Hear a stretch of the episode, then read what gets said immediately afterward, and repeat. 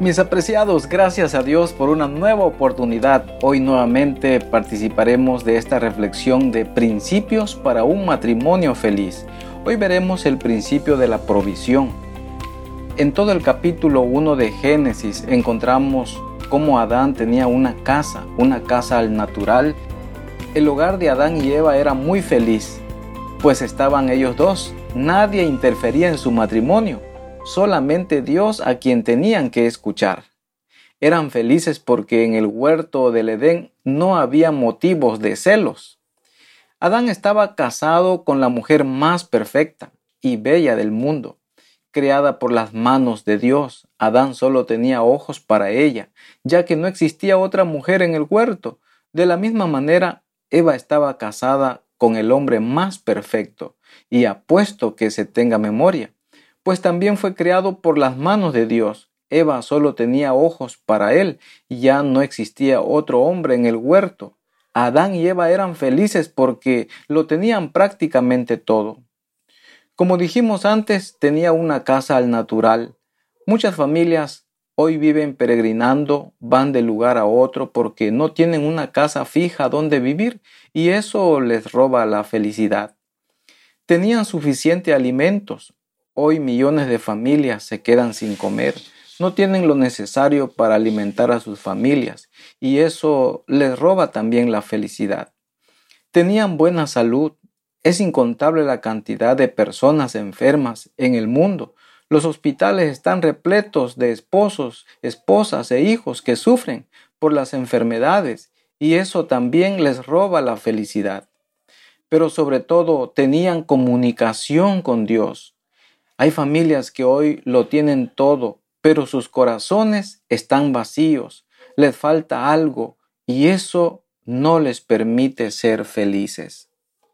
Hoy en día hay muchos matrimonios que se han apresurado, por lo tanto, cuando enfrentan el matrimonio entonces no saben cómo comenzar, porque en la boda se gastó mucho dinero.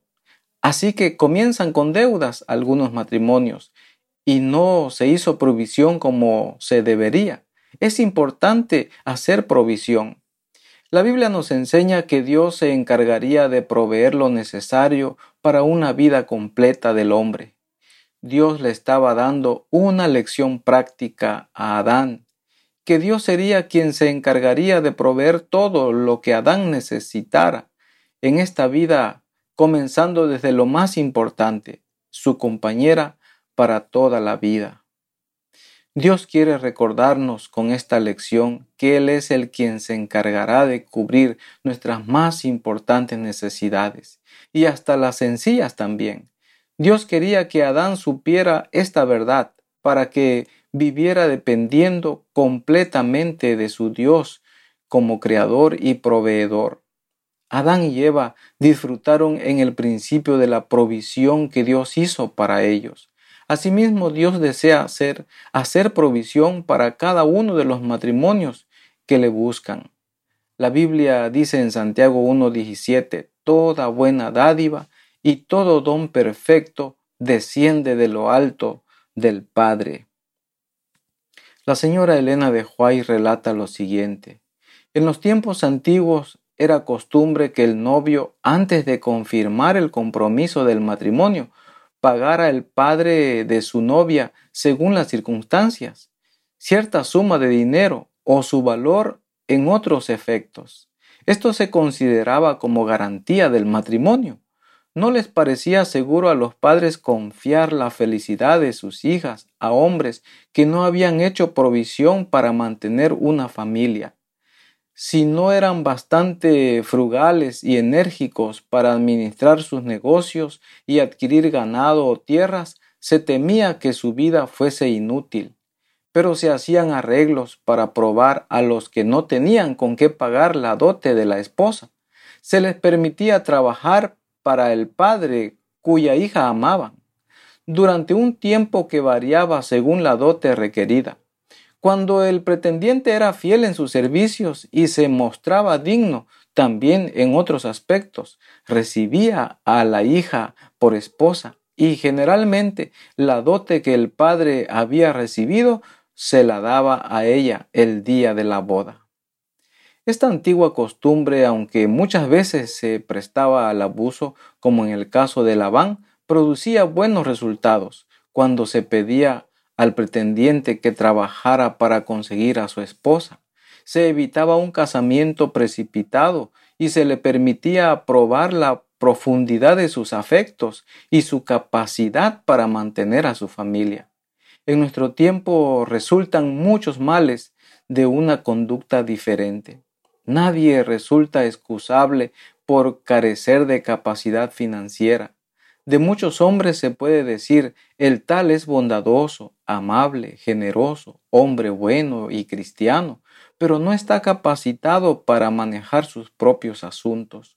Cuando se trata de desembolsar recursos, no es más que un niño. Sus padres no le enseñaron a, no le enseñaron a comprender y practicar los principios del sostén propio. Así presenta la señora Elena de Huay en el Hogar Cristiano, página 79, párrafo 3. Cuán importante entonces es hacer provisión para no pasar por estragos y aprietos en el matrimonio. Hoy día podría decirse que es importante terminar una carrera, tener un trabajo seguro para poder mantener a la familia. Y no solamente eso, sino tener buenos hábitos, buenos hábitos de ahorro. Los que profesan ser cristianos no debieran contraer matrimonio hasta haber considerado el asunto cuidadosamente y con oración, sigue diciendo la señora Elena de Huay, desde un elevado punto de vista, para ver si Dios puede ser glorificado por tal unión. Luego deberían considerar el resultado de cada privilegio de la relación matrimonial y tomar como base de cada acción el principio santificado. ¿Y qué podríamos decir en cuanto a los hijos? También es importante hacer provisión para el futuro. Antes de aumentar la familia, dice ella, deberían considerar si Dios será glorificado o deshonrado por el hecho de traer hijos al mundo. Desde el principio y durante cada año de su matrimonio deberían tratar de glorificar a Dios con su unión. Deberían considerar con toda calma qué provisión pueden hacer para sus hijos no tienen derecho, dice ella, a traer hijos al mundo para que sean una carga para los demás. Tienen una ocupación en la que pueden confiar para mantener a una familia, de modo que más tarde no lleguen a ser una carga para otros. Si no la tienen, cometen un crimen al traer hijos al mundo para que sufran por falta del cuidado apropiado y del alimento y ropa. Dios le asignó al hombre el rol de ser el proveedor de su hogar.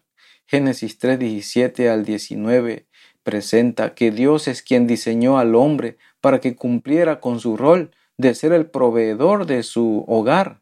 Ahora bien, este rol es más que proveer alimento, casa y vestido. Como veremos, la palabra proveedor incluye mucho más que esas cosas materiales, que si bien son importantes, no es lo único que está incluido en su rol como proveedor de su hogar. Especialmente nos enfocamos en el rol del hombre en relación a su matrimonio y su relación conyugal, aunque es importante incluir algunos aspectos en relación a toda la familia. El rol del hombre desde su creación incluye el rol de ser el proveedor. Esto no solamente incluye el aspecto económico, pero incluye lo emocional, lo espiritual y de proveer estabilidad familiar. Veamos lo que dice la escritura al respecto. Por ejemplo, en Efesios 5:29 la Biblia dice, pues nadie ha odiado jamás a su propio cuerpo, al contrario, lo alimenta y lo cuida, así como Cristo hace con la iglesia. El apóstol Pablo está comparando la relación de Cristo con la iglesia, con la relación matrimonial, especialmente en el pasaje mencionado está hablando del rol de Cristo como el proveedor. De la misma forma el hombre tiene este rol en la relación matrimonial. Dado que Dios puso este rol, el hombre encuentra mucho de su valor y significado en cumplir con este rol. No hay nada que produzca más satisfacción que el hombre por medio de su trabajo pueda proveer para las necesidades de su hogar. Por otro lado, no hay nada que baje la autoestima del hombre que siempre tiene a su hogar en escasez. Cuando un hombre toma con seriedad su rol de proveedor, su hogar será grandemente bendecido. La Biblia dice, todo lo que te viniere a la mano para hacer, hazlo según tus fuerzas. Eclesiastés 9:10. Pero también la palabra de Dios dice que Él da esfuerzo al cansado y multiplica las fuerzas al que no tiene ningunas. Isaías 40:29. Mis amigos, Dios dirija vuestro hogar y les dé sabiduría para actuar, impulsado por el amor de Dios. Querido Padre, gracias porque nos concedes la ayuda para poder continuar con nuestro matrimonio y ser proveedores. Te pedimos sabiduría, Señor, para la familia. Bendice los matrimonios que escuchan este audio. Bendice a nuestra querida iglesia de Costa Mesa. Y te pedimos tu bendición y dirección para todos los matrimonios. En el nombre de Jesús nuestro Salvador. Amén.